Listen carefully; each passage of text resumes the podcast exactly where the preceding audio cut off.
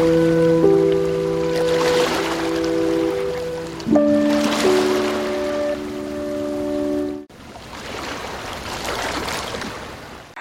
on, Avian Morris, and I'll take you to the movies. Hurry up, don't be so slow, because we're going to miss the first show. Wie heißt denn unser Podcast eigentlich? Äh, unser Podcast heißt Get Off My Plane. Get off my plane.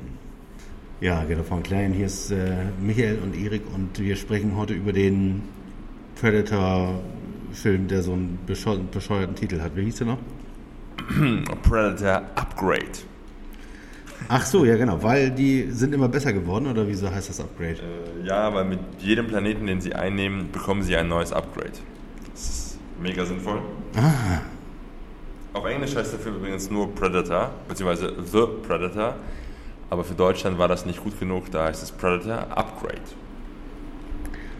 Okay. Und äh, du hast ihn für uns angeguckt und fandst ihn nicht so praktisch. Ich habe ihn angeguckt, ja, und ich fand ihn ähm, nicht so gut.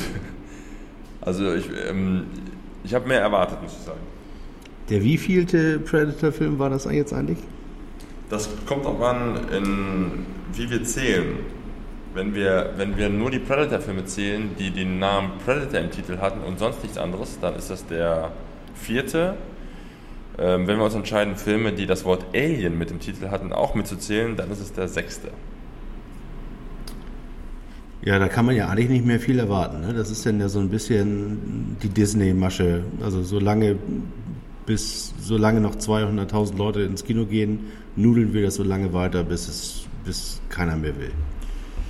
Ja, das, ähm, also das Doofe ist ja, der Film ist gemacht von einem der Typen, der im allerersten Predator-Film mitgespielt hat.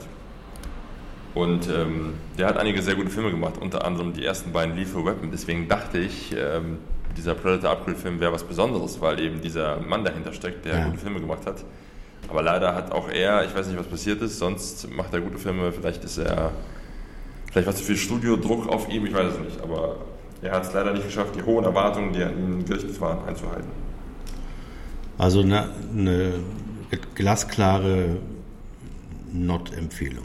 Ja, also wenn man, wenn man irgendwie Bock hat, ähm, abends für zwei Stunden irgendwie komplett auf Story und Charaktere zu verzichten und äh, zwei Stunden lang Leuten zuzusehen, die nachts durch den Wald laufen, wo man niemanden auch erkennt, weil es immer nur dunkel ist im Film Ja? und äh, sich irgendwie brutal über einen Haufen metzeln, dann kann man sich den angucken, weil die Action, das muss man dem Film lassen, ist tats- tatsächlich gar nicht so schlecht.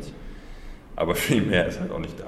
Du hattest das 80er Jahre Action genannt. Was ist denn für dich 80er Jahre Action? 80er Jahre Action. Es ist, wird halt viel rumgeballert, ohne die Kanonen nachzuladen. Ähm, zwischendurch immer wieder ein lockerer Spruch auf den Lippen, der oft auch gar keinen Sinn macht. Aber der das Ganze so ein bisschen humorvoll macht eben. Ja, Okay, ja, verstehe. Also 80er Jahre Action im Sinne von äh, im Sinne von was macht das blaue Licht? Ja genau. Okay. Rambo 3 ist ein gutes Beispiel. Ja, okay.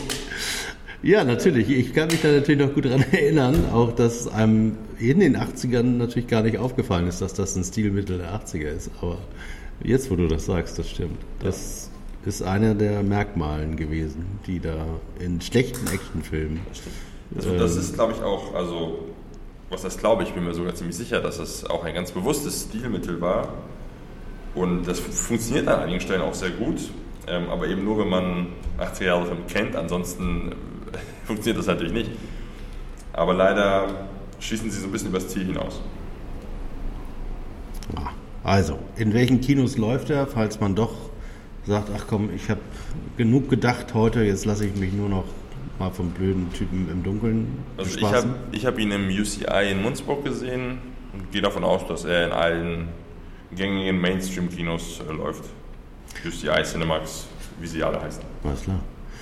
Ja, prima. Dann sind wir mit dem Trailer, Test-Trailer für Get Off My Plane fertig. Jetzt müssen wir noch mal ganz kurz äh, erzählen, wo Get Off My Plane herkommt.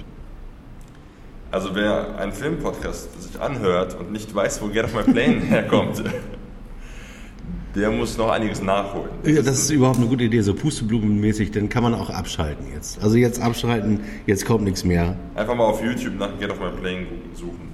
Sehr schön. Bis später.